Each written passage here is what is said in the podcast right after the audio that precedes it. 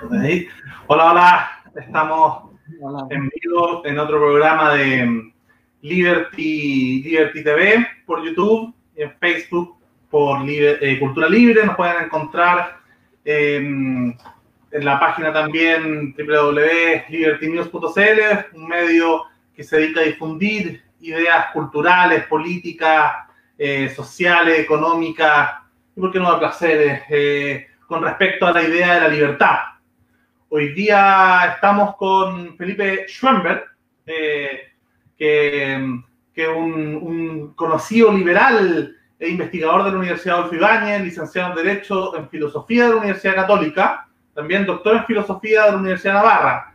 Eh, para los que no han visto y seguido el programa, es del piño de, de Valentina Verbal y, Benjamín Ugalde, ¿no? Ahí tiene un proyecto que nos vaya a contar eh, inmediatamente.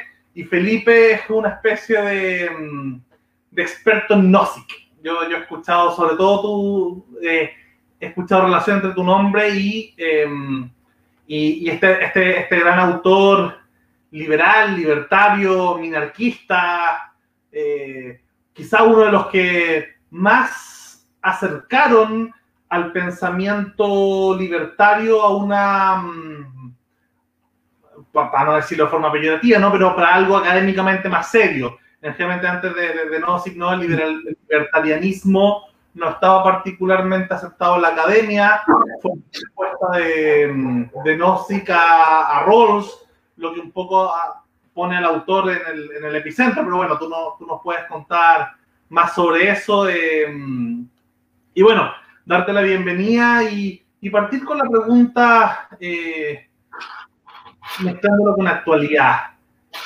¿Qué tanto permitiría hoy día no SICA al Estado en una situación de pandemia? O sea, ¿cuánto se justifica la existencia de, eh, de medidas coercitivas para, para este mínimo? Porque hemos visto que no, no hay un, no es poco la, interferencia que ha tenido el Estado sobre las libertades individuales y civiles eh, en la en la para como medida paliativa no para este este programa así que bueno vamos a, dar el, el puntapié inicial con esta pregunta quizá un poco complicada nos acompaña acá nuestra panelista la psicóloga eh, Beatriz Mayor y eh, yo que estamos ahí de panelista, la cara del programa. Así que Felipe, bienvenido y, y démosle con esta, con esta pregunta. Muchas gracias. Muchas gracias, Lucas y Beatriz, por invitarme al programa. Eh, bueno, en efecto, eh, Nozick fue quien, digamos así, le dio carta de ciudadanía al liberalismo libertario en la academia. Y lo cierto es que, en algún sentido, el liberalismo libertario eh, nace y muere con Nozick. Es una suerte de debut y despedida, porque probablemente desde Nozick, que no hay un autor eh, libertario, minarquista, etcétera, eh, que tenga el fuste, la enjundia filosófica de Robert Nozick.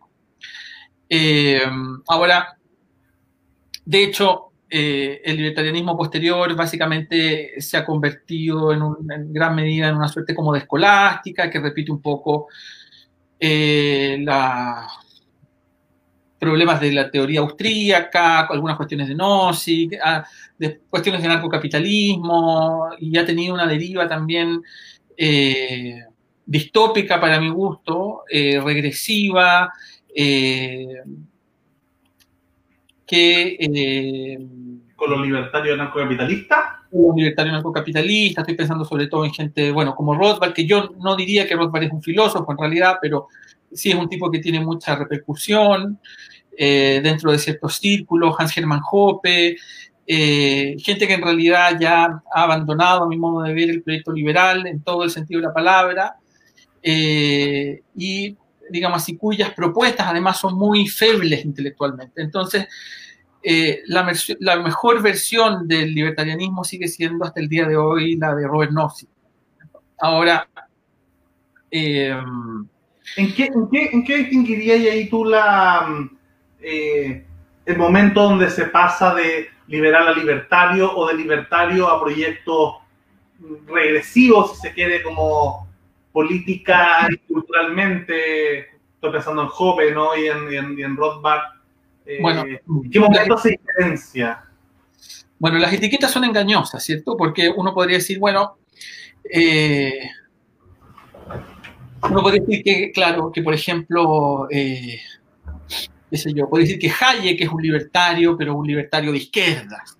No si sería un libertario de centro y, habría gente que sería eh, libertaria de derecha, digamos. Entonces, las etiquetas son, son algo engañosas, digamos, pero si el libertarianismo eh, es básicamente la teoría que defiende el Estado mínimo. Eh, yo creo que probablemente su, su mayor exponente eh, en la filosofía política es Robert. Ahora, dentro del libertarianismo también se suelen agrupar o, o, se suelen también incluir dentro de las teorías libertarias los anarcocapitalistas, pero yo creo que la gran línea divisoria aquí se encuentra eh, en los elementos, digamos así, eh, no liberales que los autores anarcocapitalistas como Hans Hermann Hoppe introducen en la filosofía liberal. Por ejemplo, si tú piensas en la filosofía de Robert Nozick y en la utopía de Nozick, esa es una utopía meramente formal. La meta-utopía de Nozick es meramente formal. Digamos así, lo que a Nozick le interesa es simplemente la posibilidad eh, de que el ejercicio de las libertades de los distintos individuos pueda coexistir. Lo que le interesa es que distintos grupos, cada uno con su diferente utopía, puedan coexistir. Eh, y eh, como es formal, digamos así, él no,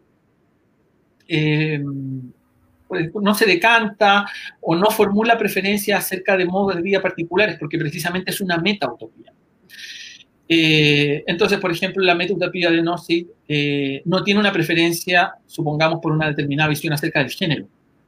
No tiene una preferencia eh, o alguna concepción, por ejemplo, acerca de la raza. Cuestiones que sí tiene Hans Hermann Hoppe. Por eso, a mi modo de, a mi modo de ver, Hoppe en realidad no es un liberal ni un libertario. Hoppe para mí es un tipo que está más cerca de una forma rara de fascismo, digamos. Yo lo considero un anarcofascista en realidad. Eh, precisamente por este tipo de, elementos que él mete, por así decirlo, de contrabando eh, en una concepción eh, que en rigor debería ser meramente formal. La meta-utopía libertaria es meramente formal. Hoppe introduce elementos materiales, digamos así, lo que Ross llamaría doctrinas comprensivas, eh, de contrabando en la teoría. Y claro, eso a él le permite ahora decantarse por un programa político eh, que curiosamente tiene muchas similitudes con, digamos así, el etos del fascismo. Entonces, claro, él es eh, racista, renuncia evidentemente al, a la vocación cosmopolita del libertarianismo y del liberalismo en general, ¿cierto? Es un tipo... Algunos lo llamaban fascismo cultural, ¿no? O sea, un fascismo metapolítico. Un fascismo cultural, claro, porque a ellos les gusta hablar mucho del marxismo cultural, entonces lo que se podría llamar un fascismo cultural. Porque en realidad lo que ellos están haciendo es reivindicar eh, los elementos, eh, lo que, elementos del fascismo. Entonces son eh, homófobos, antifeministas, adelantan una, bueno, y además son conservadores por las razones, por ejemplo, tienen esa visión decadentista de la historia propia del, de los conservadores del credo conservador, eh, tienen un fetiche por la concepción de Occidente, además una visión evidentemente ad hoc y, eh, sesgada, por decirlo de alguna manera, de Occidente, porque el marxismo, el socialismo, todas esas eh, corrientes y teorías son también occidentales. Entonces, esa es una, ¿cómo decirlo?, una concepción a la medida de lo que es Occidente, y ellos se embarcan en un proyecto eh, o se conciben a sí mismos como parte de un proyecto restaurador o conservador, eh, que tiene todos estos elementos, ¿cierto? Eh, que en realidad no son parte de una doctrina liberal. Una doctrina liberal no, no, no, no supone una determinada concepción de la raza, aun cuando, por ejemplo, los autores liberales de otras épocas hayan sido racistas, porque evidentemente los autores también viven en un contexto histórico, es difícil eh, para los autores, o a veces imposible, evidentemente, salir completamente de la propia época. A veces un autor puede advertir un principio, pero puede no ser capaz de aplicarlo consistentemente. Eh, pero digamos así, doctrinariamente, el liberalismo y el libertarianismo no suponen, como les digo, ni una determinada concepción del género, ni una determinada concepción de la familia, ni una determinada, ni, la determinada preferencia por una raza, ni una teoría racial, ni ninguna de ese tipo de cosas.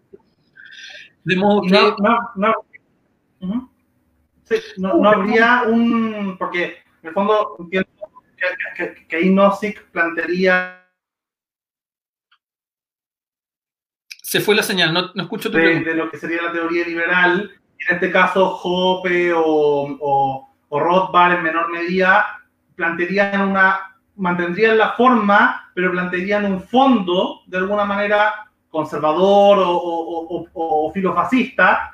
¿Hay alguna contraparte, por así decirlo? ¿Uno podría hablar de un liberalismo cultural eh, mm, comprensible tanto por la teoría rusiana y, y, y eh, de, de, cosas interiores, eh, culturales, metapolíticas, si se o, el liberalismo siempre tiene que ser neutro, un poco aséptico, de meterse en, las dinámicas internas. ¿Qué...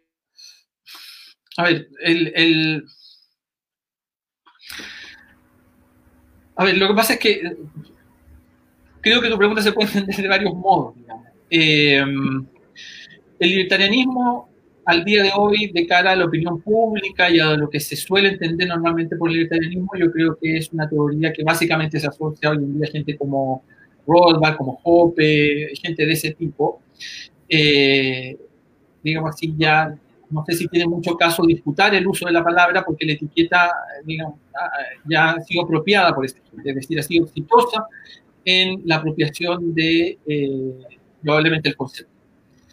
Eh, y en ese sentido el libertarianismo no, eh, o esa concepción del libertarianismo prácticamente no tiene contraparte dentro del liberalismo y del libertarismo. Los libertarios hoy en día son más bien eh, gente como Hoppe, gente como, como Rothbard, en términos generales, evidentemente, pero lamentablemente esa es hoy en día la, la situación. Eh, y probablemente no tenga mucho sentido disputar el uso del etiqueta. Eh, ahora bien, el, liberalismo y el libertarianismo eh, no es que sean neutros en el sentido de que no se comprometan con la defensa de ciertos valores. El problema es que si yo al liberalismo le introduzco de contrabando, digamos así, ciertos eh, eh, contenidos sustanciales, uh -huh. estoy cambiando la teoría en el fondo.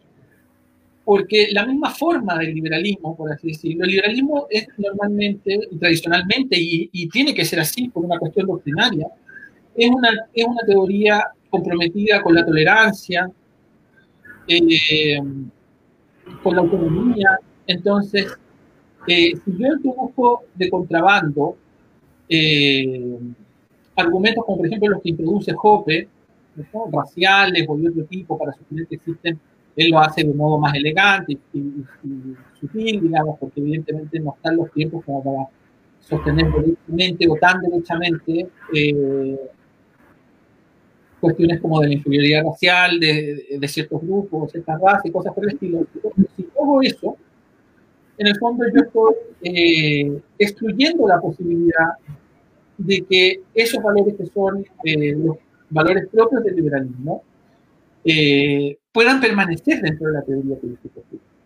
Porque yo en el fondo ahora lo que voy a tener va a ser un, una tolerancia, por ejemplo, entre blancos europeos y heterosexuales.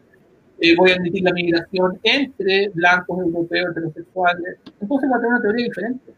El liberalismo se compromete con la defensa de ciertos valores eh, como la tolerancia, por ejemplo, las libertades individuales, eh, la autonomía. Lo que pasa es que el liberalismo, digamos así, eh, pretende eh, tener, de alguna manera, eh, cierta imparcialidad respecto de las otras teorías en la medida en que ese compromiso con esos valores no supone ni impide que las personas no liberales puedan llevar a cabo su vida dentro de una comunidad liberal. Ahora, evidentemente hay ciertas comunidades que no desean vivir en una comunidad liberal. ¿Perdón? No sé si se va la señal.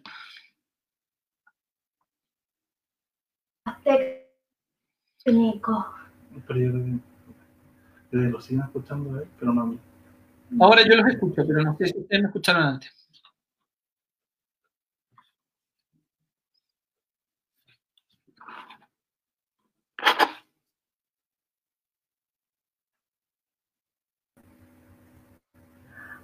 ¿Aló? ¿Aló? problemas técnicos, te perdimos un segundo.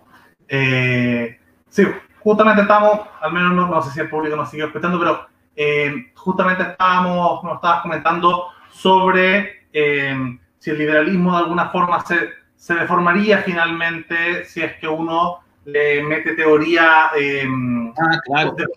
¿no? Claro, lo que estaba diciendo es que si tú introduces de contrabando teorías como las que le introduce Hoppe, ¿cierto? Teorías racistas, eh, por ejemplo. Pero, claro, si, ahí nosotros hiciéramos la contraparte, por ejemplo, si uno dijera, porque es un argumento típico de los conservadores decir que, eh, que dentro del liberalismo, en esta especie de juego neutro, ha entrado, han entrado teorías, no sé, eh, para no caer en la caricatura del marxismo cultural, han entrado teorías feministas, igualitaristas, en, términos culturales, ¿no? LGBT, o sea, han entrado un montón de, de, ideas que no son estrictamente formales al, liberalismo y de alguna manera las élites liberales han agarrado esta, esta idea y la han hecho propias en un sentido estético, en un sentido ético, más allá del, del, del, estrictamente político. Evidentemente buscan justificarlo a nivel político, buscamos justificarlo a nivel político, pero eh, la mayoría de los liberales hemos, eh, hemos tomado postura eh, más allá de la, de la, propiamente estructural, formal, sino de fondo. Y, ahí, en fondo yo soy liberal, algunos nos pueden acusar de, de liber progres o de, o de, de hasta de masita cultural, no han tratado, pero, pero en el fondo, ¿cómo, cómo tiene que ser siempre el liberalismo? Lo que pasa es que, a ver, como no sé si antes me alcanzaron a escuchar cuando yo dije que el liberalismo no era una doctrina neutra en el sentido de que no prefiera ciertos valores por, sobre otros. Eh, como les decía, el liberalismo está comprometido con la defensa de ciertos valores, como por ejemplo la tolerancia y la autonomía. Eh, esos valores son formales en el siguiente sentido, o el compromiso con esos valores es formal en el siguiente sentido, en que permite, sin embargo, que los individuos que no son liberales, eh, en una sociedad liberal persiguen, sin embargo, sus, propios proyectos de vida. Entonces, el liberalismo no es neutro en el sentido de que no se comprometa con la defensa de ciertos valores. Y por lo demás, eso en política es imposible. Entonces, lo que ocurre es que eh, si yo cambio o introduzco de modo solapado eh, ciertos valores en el fondo, lo que puede ocurrir, ¿cierto? porque eso puede que no ocurra con otros valores, pero con algunos sí va a ocurrir, eh, y lo que va a suceder es que bajo formas liberales yo voy a estar propiciando en realidad formas de fascismo, Forma una sociedad intolerante o cosas por el estilo, ¿cierto? Eh, entonces, lo que ha ocurrido en realidad es que el conservadurismo se ha apropiado del libertarianismo. Eso es lo que ha ocurrido.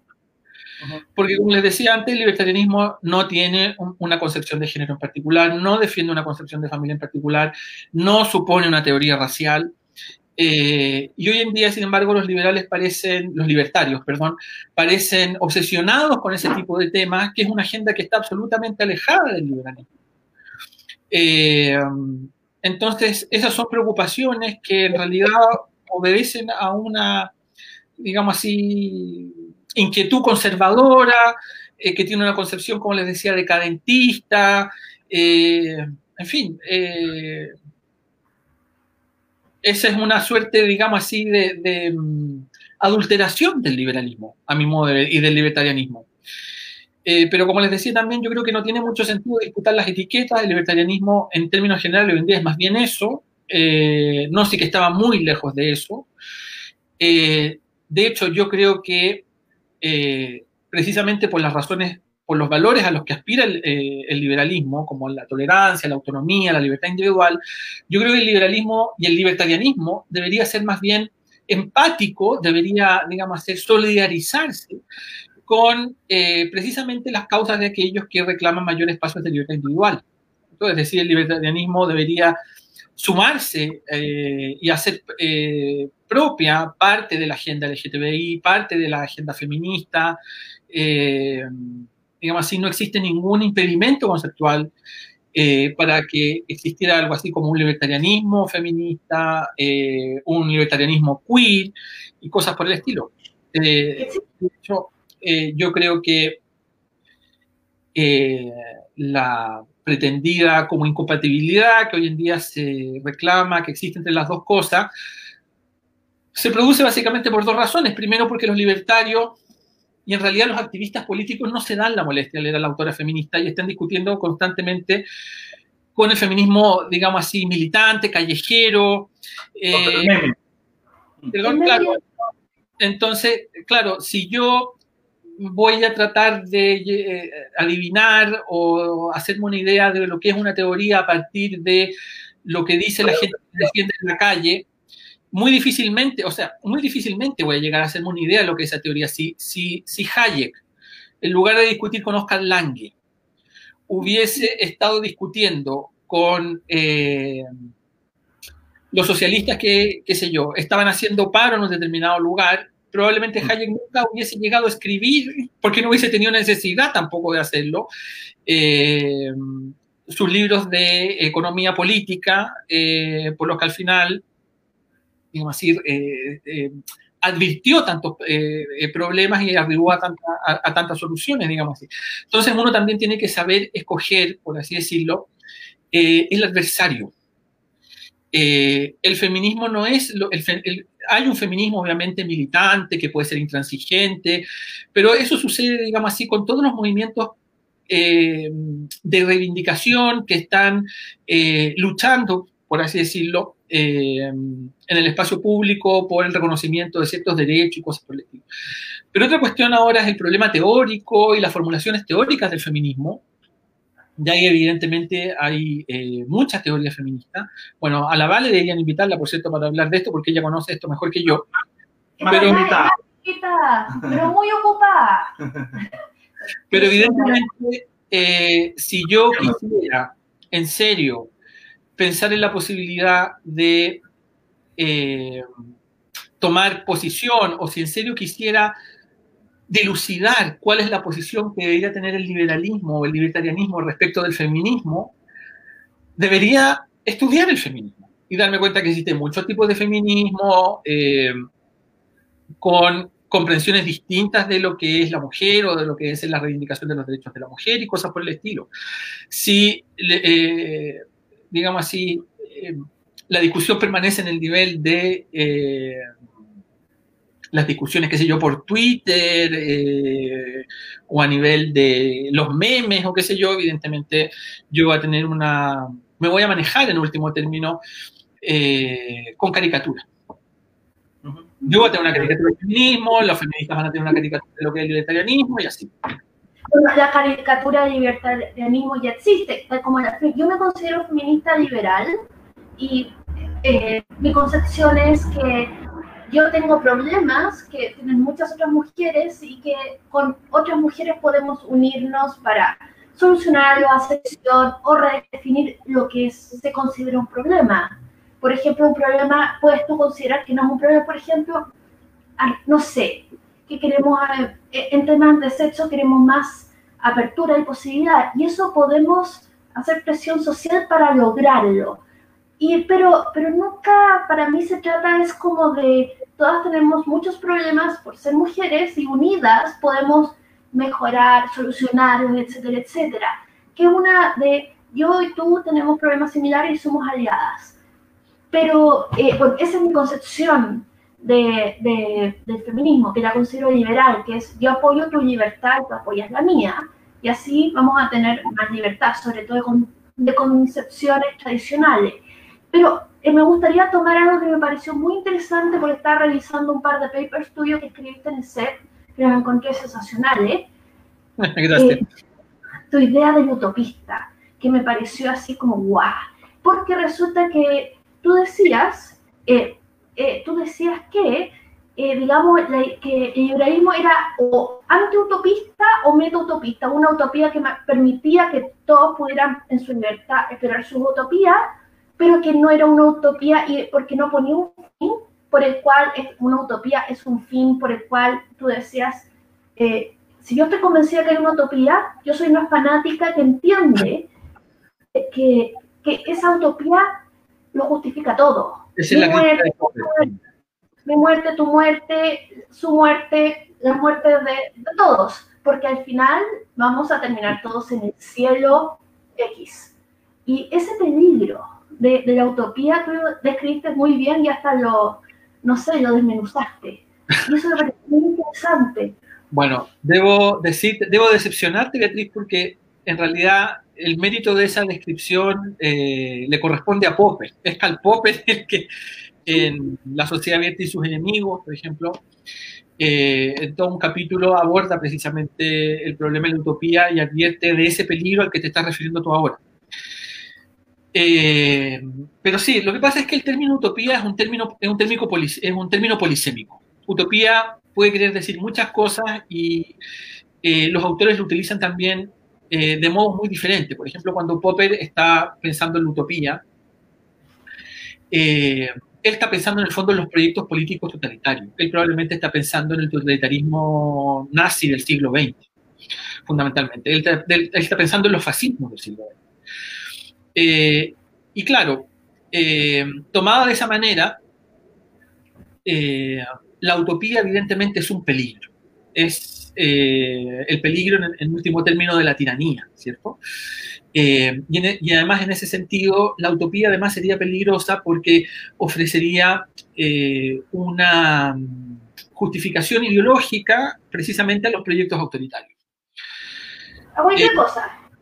Claro, claro.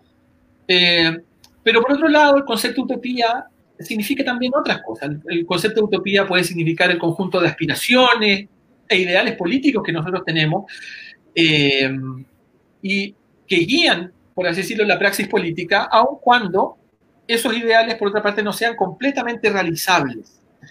Y en ese sentido, por ejemplo, pueden haber utopías feministas, pueden haber eh, bueno, utopías socialistas, evidentemente pueden haber utopías de la más distinta índole.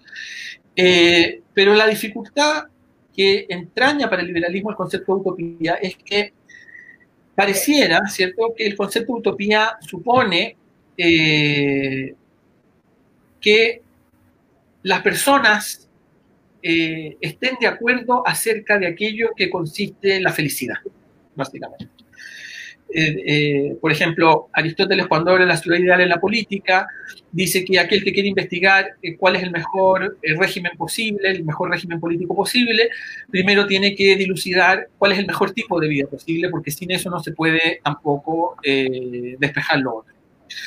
Y eso parece ser una dificultad para el liberalismo, porque el liberalismo básicamente lo que propone, visto ahora en términos utópicos, es una privatización de una privatización de la felicidad. Es decir, eh, un modelo de sociedad en la cual cada individuo va a buscar su propia felicidad y va, a buscar la felicidad, por lo tanto, como decía Kant, a su modo, en un estado eh, para Kant republicano, ¿cierto? Y patriótico, como dice él, es decir, un estado libre. Eh, cada individuo debe poder perseguir la felicidad según su propia concepción, mientras con ello no impida a los demás hacer lo propio.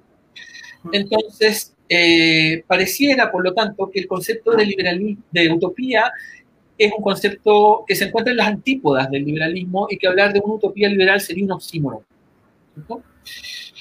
Eh, por eso Gnostics, por ejemplo, cuando habla de utopía libertaria, en realidad habla de la metutopía.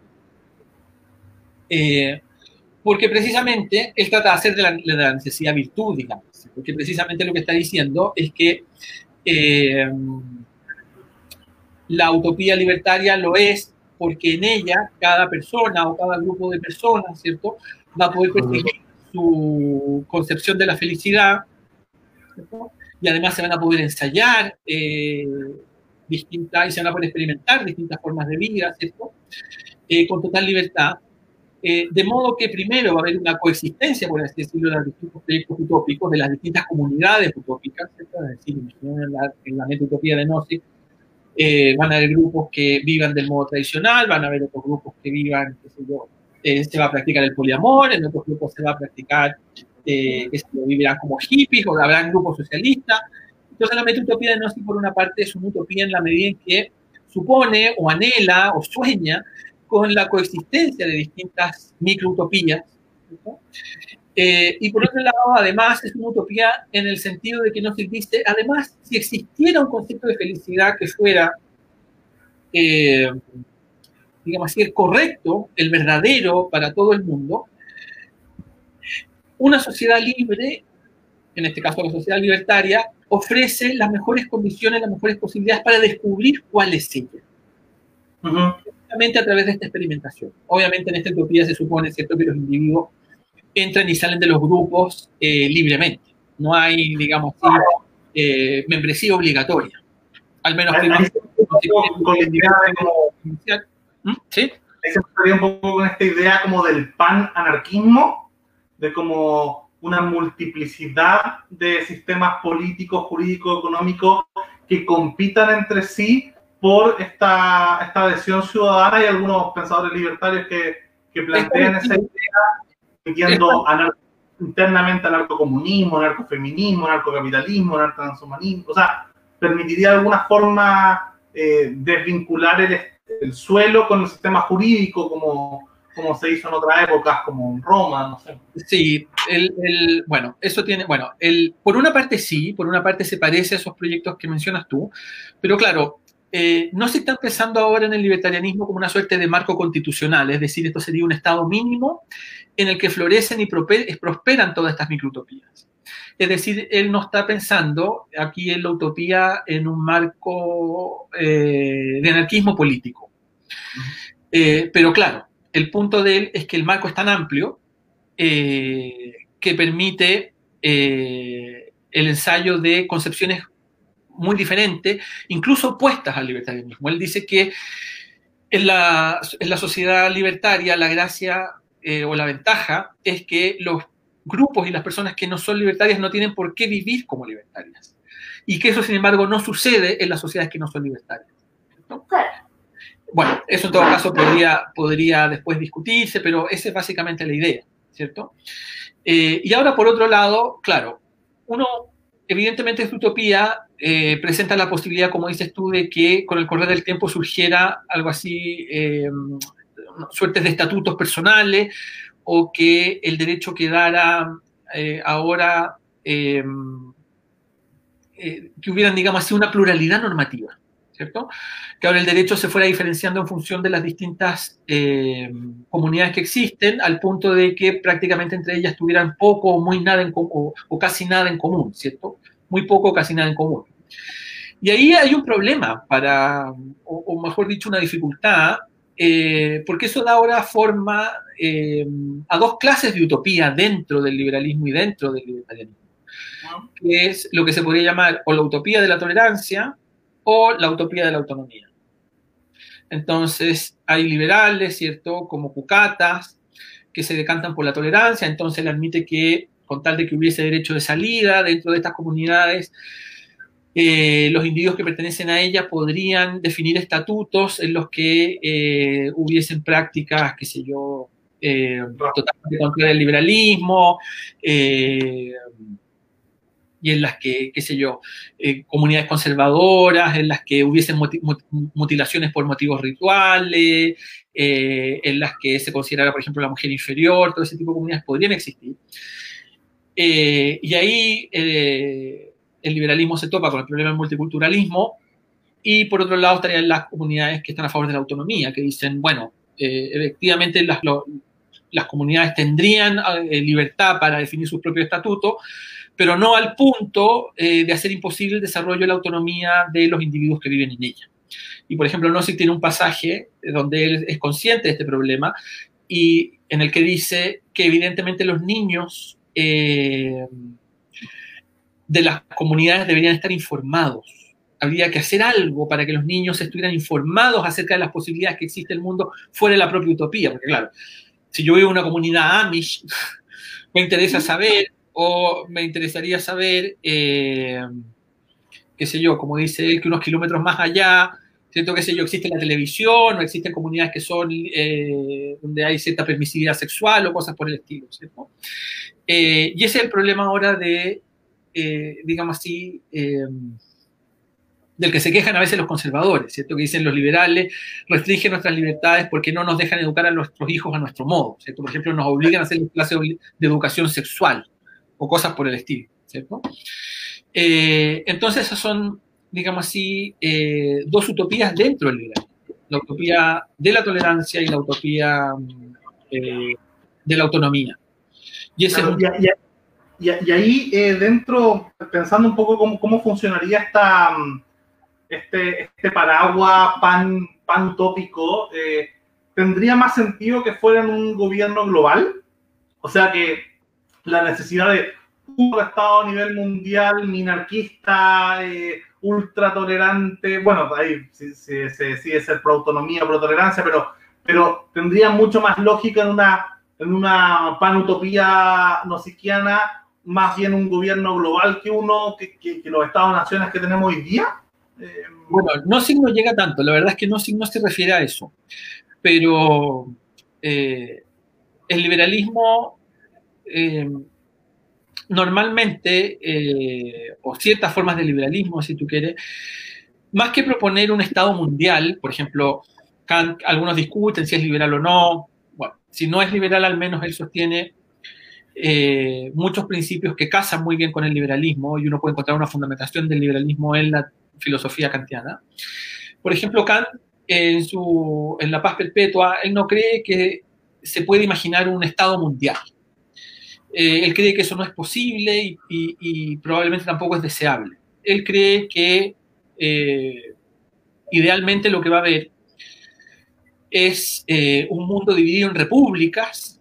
Es decir, en distintos estados en los que hay separación de poderes, en que la autoridad política es políticamente responsable de las cosas que hace, ¿cierto? Bueno, en fin. y que en, en esas condiciones lo que podría haber es, como una suerte de sociedad de naciones eh, que tenga por finalidad el mantenimiento de la paz. Ahora, en esa, llamémosla así, la utopía de la paz perpetua kantiana, eh, además de eh, la paz entre las repúblicas, lo que existe es un derecho a circular y a um, recorrer el mundo, digamos así. Kant en ese sentido es un autor cosmopolita. Él es un defensor del cosmopolitismo, de hecho.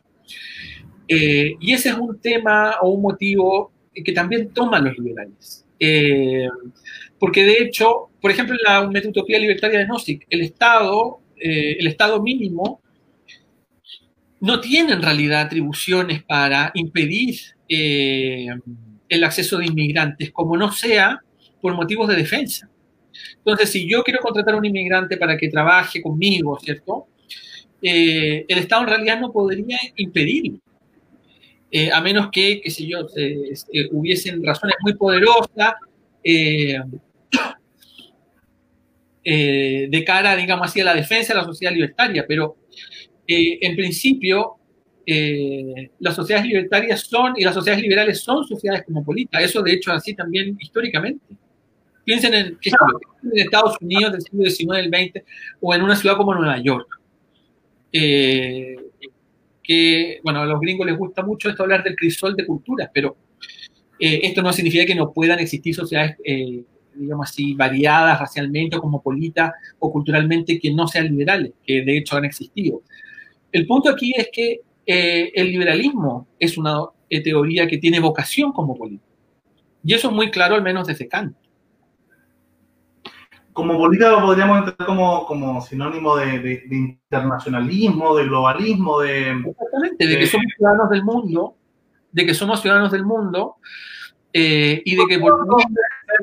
¿Y por qué no ser, ser de frentón entonces, un, más allá de, la, de la paz perpetua kantiana, eh, hoy día, siglo XXI, conociendo ya cada rincón del planeta, la interconectividad de Internet, la, la, causa, bueno, Harari es un gran promotor de la causa eh, global y desde esto, esta idea de tener quizás una política pública, eh, ya no solo a nivel local o, estatal, sobre todo porque los estados parecen ser más bien bastante arbitrarios si uno lo pensara desde, desde, a históricamente, ¿no? Eh, se entiende que algunos, pero, pero en general no, no son, no son ya, ya no pertenecen los estados-nación a los pueblos a una sola lengua, una sola raza. O sea, ya el sentido, la, tener 192 países, 200 países, no, no, algunas micronaciones, otros gigantes, no hace mucho sentido así como, como si uno lo pensara en, limpio, ¿no? Eh, más allá de, la, de, los contextos históricos que, que llevaron hasta, hasta, el desarrollo de las distintas naciones, no, no haría más sentido si es que uno pensara, se sentara a pensar solo en un escritorio, en un pueblo alejado del mundo, a pensar todo nuevo, eh, una, esta, esta panutopía no tendría mucho más sentido hacerla de frentón global eh, para evitar esta, esta la, diplomacia en general está, está llena de, de, momentos donde se, se, se, violan las libertades individuales, donde se entran en conflicto, donde se pone mucho más en peligro. Eh, casi toda la libertad, la política, la, la, la, personal, la económica. Yo quería mencionar una vez que esta conversación acerca de la sospecha, ¿te acuerdas de la sospecha? Que tú tenías una teoría que eh, resulta que la libertad como valor claramente es algo que, que tiene una ah. oposición de aquellos que aquellos factores, personas, creencias que, la, que tratan de limitar la libertad. Entonces, la sospecha debe nosotros creemos que la sospecha desde los liberales de quién sería el enemigo es como más cercana. Es la familia, es la sociedad cercana que, por ejemplo, la tribu, la, tribu que quiere que yo tenga un estilo de vida y que yo considere que la felicidad son ciertas cosas y son ciertas cosas y las hay otras, que esos para nosotros son quienes sospechamos que quieren llevarse nuestra libertad creemos que los libertarios tienen una sospecha de que en realidad mm. no son los cercanos los que quieren quitar la libertad, sino que son el Estado-Nación. Y más arriba. Y más arriba, que mientras más, más poderoso, más corrupto, más tentáculos para meterse en tu vida y quitarte eh, tu espacio para tú hacer la vida que tú quieras. Entonces, es como que ese es el nivel de la sospecha. Yo sospecho de, de mi padre, de mi hermano, de mi tribu, como liberal, y los libertarios sospechan del Estado y más allá, de la ONU. Claro, tratando de hacer una diferenciación entre liberal y libertario, de, de dónde nace esta, este, este ímpetu derechista libertario muchas veces de ser muy anti-ONU, muy anti-internacionalista, que uno lo, entiende que lo pueden ver en Jopiano y trampistas, pero también uno lo ve en, tipos como Ron Paul y, libertarios más sensatos, o más, o más típicamente libertarios pre, pre, prefacho, de alguna forma, y los liberales en general son mucho más optimistas de, de la, de la mm, internacionalismo. del internacionalismo. Y las instituciones internacionales, claro. Y, y, y más eh, escépticos, más sospechosos de lo más cercano. O sea, lo, lo, que, lo que hablabas tú de la diferencia entre la tolerancia y la, y la autonomía, ¿no? Eh, los liberales serían más pro autonomía, o sea, oye, cuidado que las familias Amish igual pueden ser peligrosas para el, para, para el niño, para el sujeto, o incluso, eh, no sé, eh, esta, esta, visión política francesa de, de, prohibir el burka en lugares públicos, de alguna manera proteger a la mujer de que, de que su familia... No eh, Claro, así como tan liberal, tan autónomos no son. Es un libertario que quizás sería más de la tolerancia. Oye, déjame tener mi, mi comunidad eh, supremacista aria o machista o islámica eh, y yo lo, conversé, me acuerdo cuando conocí a Axel Kaiser, me decía, ¿qué papá va a, a, querer lo malo para su hijo? Me decía. O sea, él, él eh, realmente tenía una menor sospecha de lo cercano, de la familia. Y yo como liberal quizás eh, me daba como, oye, mira, no sé, no, no sé si será la mayoría. Camino, el camino al infierno está pavimentado con las intenciones, como dice el adagio, que yo lo creo. Yo puedo hacerte un mal terrible a, a ti, Felipe, con la mejor intención, por tu bien. Y, por lo mismo Somalia y todas estas sociedades tribales no son el paraíso libertario, que por más que se entiende, ¿no? Porque el poder de la tribu, del microcolectivismo, del micrototalitarismo en familia, en tribu, en clan, en pueblo, puede ser peor que, eh, que lo que puede hacer la ONU y su agenda de educación sexual, ¿me entendía? Así como plantearlo. Sí, a ver, lo que pasa es que el liberalismo siempre ha sido una teoría que ha sospechado del poder. El liberalismo, de hecho, eh, surge eh, como una teoría que se opone al absolutismo político. El liberalismo lo que trata de hacer en un primer término es de poner límites al poder político. Por lo tanto, eh, y hace bien en sospechar del poder político. Entonces, lo que el liberalismo en un primer momento, ¿cierto?, promovía eran cuestiones como, qué sé yo, la separación de poderes, el Estado constitucional, ¿cierto? Eh, porque evidentemente la concentración del poder político es una amenaza de tiranía. Eh, de suerte que ese recelo ante el poder político está en el ADN del liberalismo. Tomo acá liberalismo en un sentido amplio, ¿cierto? También evidentemente está en el libertarianismo. Eh, ahora, no nos debemos olvidar de lo que dice John Stuart Mill en Liberty. Eh, las amenazas a la libertad individual eh, provienen no solamente de la autoridad política, de hecho él en esos pasajes es bastante optimista, digamos, acerca de, de, las amenazas que provienen por, la, por parte del gobernante, ¿cierto? Eh, en ese sentido, la historia no le da razón, el siglo XX fue terrible. Pero además, dice él, eh, hay amenazas que vienen eh, o que se originan en la opinión dominante de la sociedad. La opinión dominante de la sociedad efectivamente puede ser opresiva, puede ser agobiante. y esa opinión opresiva que evidentemente permea eh, en toda la gente, ¿cierto? En la familia, en fin, en la sociedad civil en general, eh, ofrece también ocasión o motivos de coerción o de, si no de coerción física, digamos, al menos de limitación de las libertades individuales. Por eso dice John Stuart Mill que eh, hay que combatir las dos formas de tiranía. La tiranía, obviamente, del gobernante, cuando deviene tiránico, arbitrario, pero también la tiranía de la opinión. Entonces, eh, por eso, digamos así, eh, el liberalismo también debe sospechar acerca de, eh, digamos así, la opinión, en la medida en que esa opinión dominante pueda servir de excusa o de motivo para coartar las libertades de otros Digamos así, para hacerles la vida, de hacerles la vida más difícil, por decirlo de alguna manera. Eh, evidentemente, el combate, por así decirlo, de las opiniones opresivas, opresoras, eh, no se libra del mismo modo que eh, la lucha contra la tiranía de un poder político. Pero volviendo al punto anterior, yo creo que evidentemente, como John Stuart Mill, por ejemplo, John, Stuart Mill, ustedes saben, es un autor liberal, eh, eh, feminista, él, eh, escribió sobre la sujeción de la mujer, ¿cierto? Ah. Efectivamente, bueno, en ese, momento, en ese tiempo había no solamente opresión a nivel de la opinión, sino también opresión legal, pero, pero evidentemente él se da cuenta que el compromiso con la libertad supone también simpatizar con la causa de aquellos que quieren para su propia vida mayores espacios de libertad. Ahora, evidentemente, cuando la familia eh, o cuando otras personas, digamos así, sostienen opiniones que son contrarias a la libertad, eh, claro, uno tiene que pensar al menos en, primer lugar, digamos así, poperianamente, que no lo hacen de mala fe.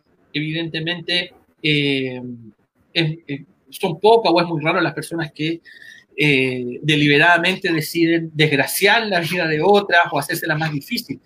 Eh, esas personas, digamos así, están, tienen una buena intención, pero como decía Beatriz, evidentemente el camino al, cielo, al infierno está pavimentado de buenas intenciones. Pero bueno, yo creo que eso es algo que uno tiene que tener presente, eh, que muchas veces aquellos que sostienen opiniones que son contrarias al ejercicio de la libertad individual o la ampliación de la libertad individual no lo hacen de mala fe, sino que lo hacen evidentemente porque tienen una concepción de la vida buena y de lo que supone esa concepción de la vida buena, a veces incluso obligar a los demás a vivir según esa cierta vida nueva, son paternalistas o cosas por el estilo, ¿cierto? Eh, que los impulsa a ver de ese modo. Ahora, uno tiene que combatir, evidentemente, ese tipo de cosas. Pero ahora... Yo quería... Lo que pasa es que además a veces también saber hacia dónde yo debo dirigir la atención, porque uno puede decir, bueno, las amenazas a la libertad individual son múltiples. Eh, claro, yo sé que hoy en día existe una suerte como de antipatía muy extendida entre los libertarios con la ONU, que yo no entiendo muy bien de dónde viene, me imagino que es porque eh, la ONU promueve una agenda progre que puede ser de la antipatía de ciertos sectores conservadores. Eh, pero bueno, en fin uno tiene que estar alerta, digamos, y, saber bien eh, a dónde apuntar los dardos, porque probablemente la amenaza, nadie tiene el monopolio de la amenaza a la libertad, no es que la amenaza a la libertad va a estar eh, ubicada monopólicamente en el Estado o en los organismos internacionales, por en el caso. Probablemente venga de muchos lados, no sé, hoy en día la vigilancia por Internet, el uso de las redes sociales y ese tipo de cosas.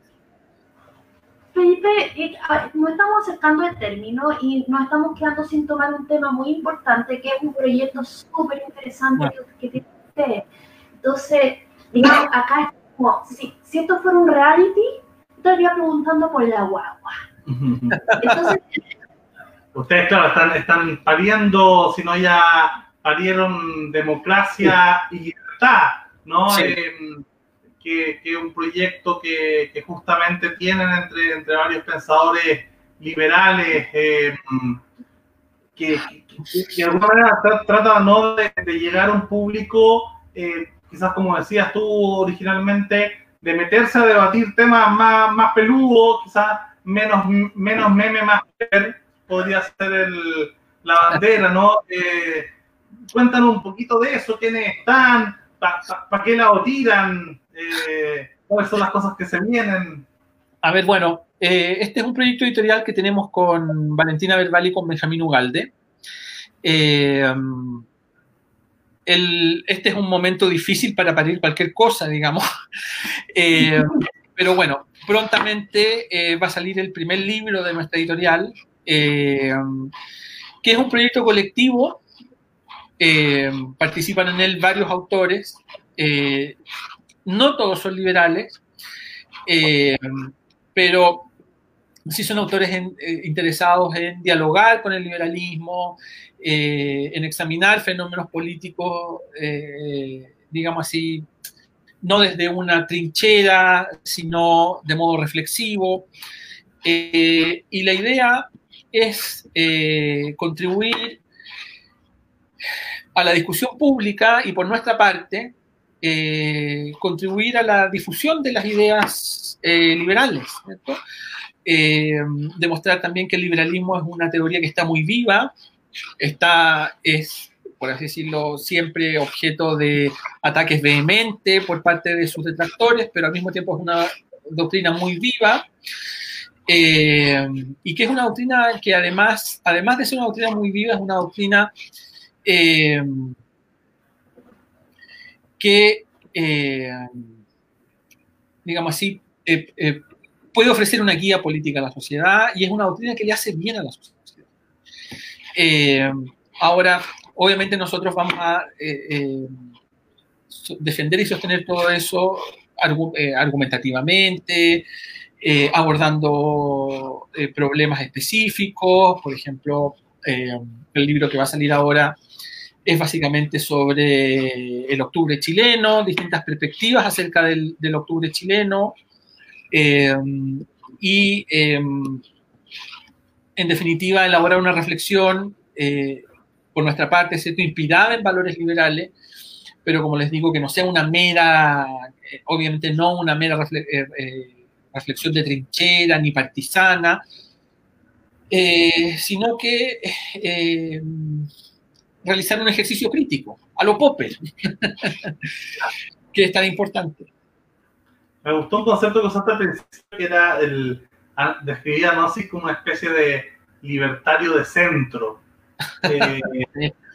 Eh, esa parte del centro se da esa, esa pulsión que se tiene a, a quizás el diálogo, a pensar del otro, eh, no en su peor versión, sino de alguna manera tratar de, de, de tender puentes intelectuales, argumentativos y menos de trincheras, se podría quizás describir eso como una actitud de centro versus quizás eh, hoy día estamos, eh, van, a salir eh, un par de libros también de, de, de, dos connotados liberales chilenos de, de lado y lado. Cristóbal Belolio va a lanzar la cartografía, una cartografía sí. del mundo liberal, ¿no? Eh, y Axel Kaiser tira, tira toda su, su maquinaria, quizás desde el liberalismo, libertarismo más de derecha, más palio libertario, contra la corrección política, eh, como esta nueva dictadura, ¿no? Entonces, vemos justamente dos, dos posturas de, de, de, dos liberales a la centroizquierda y a la derecha, eh, de, de, dos modos muy diferentes de, construir, uno tratando de cartografiar el mundo desde el centro, ¿no? Desde, desde ver cómo funcionan eh, las distintas tribus eh, y tender al mismo tiempo puente, y el otro quizás como, como la dureza contra, contra esta idea de, de trinchera, ¿no? Eh, de, oye, al lado hay una dictadura y las dictaduras se le combaten. A la dictadura de lo políticamente correcto se le combate con... A mí, no me parece en, a mí no me parece que estemos en una dictadura en ningún sentido. Pero fuera de eso, eh, yo lo que podría decir es que a mí me parece que esa actitud reflexiva es básicamente la actitud propia de la filosofía y la actitud propia ya no solo de la filosofía, sino eh, de cualquier persona eh, que quiera reflexionar acerca de algo. A veces eso es difícil, a veces eso es difícil porque evidentemente uno se apasiona, porque a veces eh, lo que sucede, ¿cierto? La contingencia, como se dice hoy en día, eh, nos compromete eh, y uno se deja llevar por, esa, por, por, lo que sucede en esa contingencia, ¿cierto? Y a veces es difícil abstraerse, pero uno tiene que hacerlo. La reflexión básicamente consiste en eh, ese ejercicio de abstracción. Y ese ejercicio de abstracción es importante porque sin él es muy difícil alcanzar la lucidez. Es muy fácil ser partisano. Digamos así, pelear en Twitter y hacer un meme lo puede hacer cualquier persona. Lanzar acusaciones al voleo, hacer diagnósticos alarmistas, eso también lo puede hacer cualquier persona. Pero eh, realizar una, un ejercicio crítico, desapasionado, imparcial, y eso significa, cuando uno dice imparcial, tratando de entender, por mucho que le cueste, lo que está diciendo el adversario de uno. Eso es eh, la actitud básica de la filosofía. Eso es lo que Popper llama el racionalismo crítico. Y lo que él llama el racionalismo crítico, que es lo que ya hacía Sócrates, es la actitud básica de la filosofía. Y en realidad, como les decía, es la actitud básica que debe tener cualquier persona que deba cometer una reflexión acerca de cualquier cosa. Eh, en fin, eso eh, uno lo puede lograr en mayor o menor medida con eh, digamos así, el, resultado de esa reflexión podrá ser,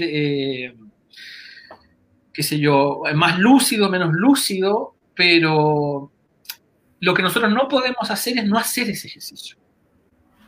Por ejemplo, quien ha hecho ese ejercicio, a mi modo de ver, muy bien ahora es Carlos Peña. Carlos Peña es un tipo, precisamente, él es un liberal, ¿cierto? Él es un liberal igualitario, pero él es un liberal, pero él eh, eh, ha demostrado eh, independencia de juicio, capacidad, digamos así, de, de, analizar los fenómenos con serenidad, ¿cierto? No se deja amedrentar tampoco por aquellos que lo fundan. bueno, uno tiene que, los intelectuales al menos tienen que ser capaces de hacer eso, pero yo creo que en una democracia toda la ciudadanía, utópicamente al menos, debería ser capaz de porque eso, yo quiero, eh, lo que tú me dices del rol de intelectual, eh, quiero hacer una cita.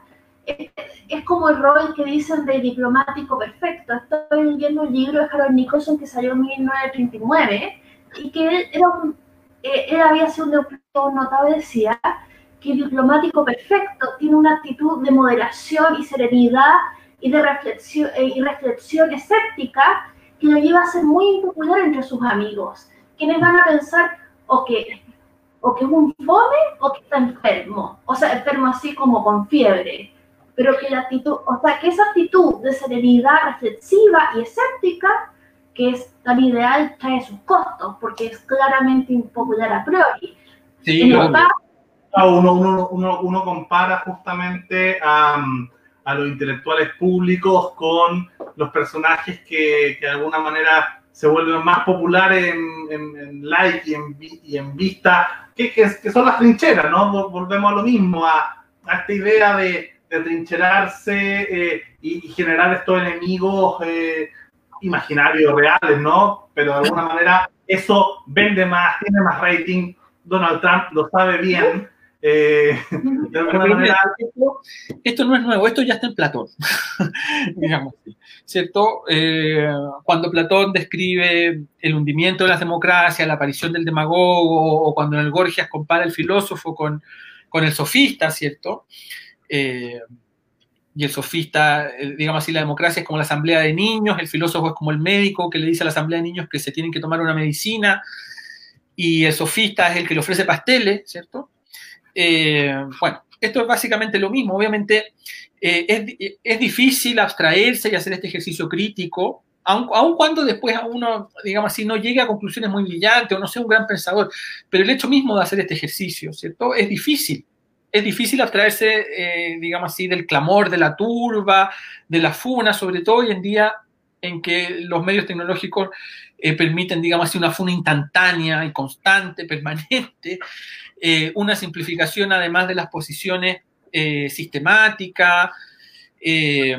Entonces, claro, e, eso es muy fácil de hacer, pero eso en realidad probablemente no solamente no construya nada, sino que probablemente es, es nocivo únicamente a lo que va a contribuir con seguridad es a la radicalización, a, la, hacer desaparecer las condiciones del diálogo, eh, y por otra parte, el hecho de mantener esta actitud eh, no significa ser condescendiente o ser claudicante o eh, renunciar a la firmeza, ni nada por el estilo. Por ejemplo, Popper y Hayek atacaron sin contemplaciones a quienes a ellos les parecían que eran defensores o partidarios de gobiernos totalitarios sin contemplaciones. Obviamente uno tiene que tener firmeza. Pero esa firmeza debe saber conjugarla eh, con esta otra actitud o disposición, como la llamaba Popper. Y un ejemplo de eso es que, por ejemplo, ni Popper ni Hayek nunca atribuyeron a sus adversarios políticos mala intención. Siempre les atribuyeron sin, únicamente el error intelectual. Y eso es muy importante. Porque es diferente decir de mi adversario que es mala persona mm. a decir que está equivocado. Eh, por eso que el, liberalismo y en general esta actitud crítica, que no es monopolio de los liberales, evidentemente, eh, acerca de eh, las cosas que suceden, las discusiones que tienen lugar en el espacio público, no suponen renunciar a la firmeza a la hora de condenar aquellas cosas que sean condenadas. En ese sentido, el liberalismo eh, no es una doctrina timorata. Y la filosofía no necesita tampoco ser una doctrina pusilánime, un ejercicio, una actividad pusilánime o timorata. Eh, lo que pasa es que tiene que ser reflexiva primero, porque, mm. digamos así, ser agresivo es muy fácil. Ser timorato también es muy fácil. eh, pero el ejercicio reflexivo es lo que cuesta. A ser valiente después de la reflexión.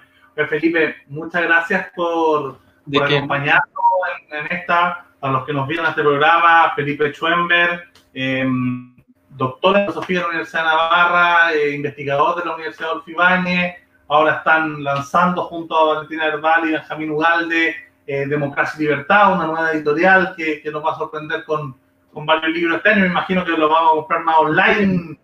Esperemos, bueno, sí, el libro lo vamos a lanzar online y esperemos que ese libro sea seguido por varios más eh, bueno, como ustedes saben, estos son tiempos difíciles, pero eh, bueno, tenemos que ser optimistas, ¿no? Que este proyecto eh, va a ser un proyecto perdurable. Esperemos que sí. Muchas gracias. Beatriz Sotomayor, Y bueno, acá desde Liberty, Liberty TV en YouTube, para que se suscriban, eh, para que les lleguen notificaciones cuando estemos haciendo nuevos programas. Vamos a estar repasando distintos autores. Ya hoy día tratamos de, vincular a Nozick y, junto a Felipe. Y en otros programas lo hemos hecho con, con, con sobre Max Weber, anteriormente junto a, a John Stuart Mill, a Keynes, y ahí vamos a ir tratando de tocar distintos, distintos autores, así que para que se suscriban eh, y visiten libertynews.cl y Liberty TV.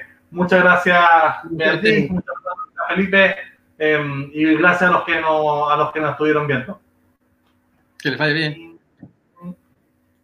Chao.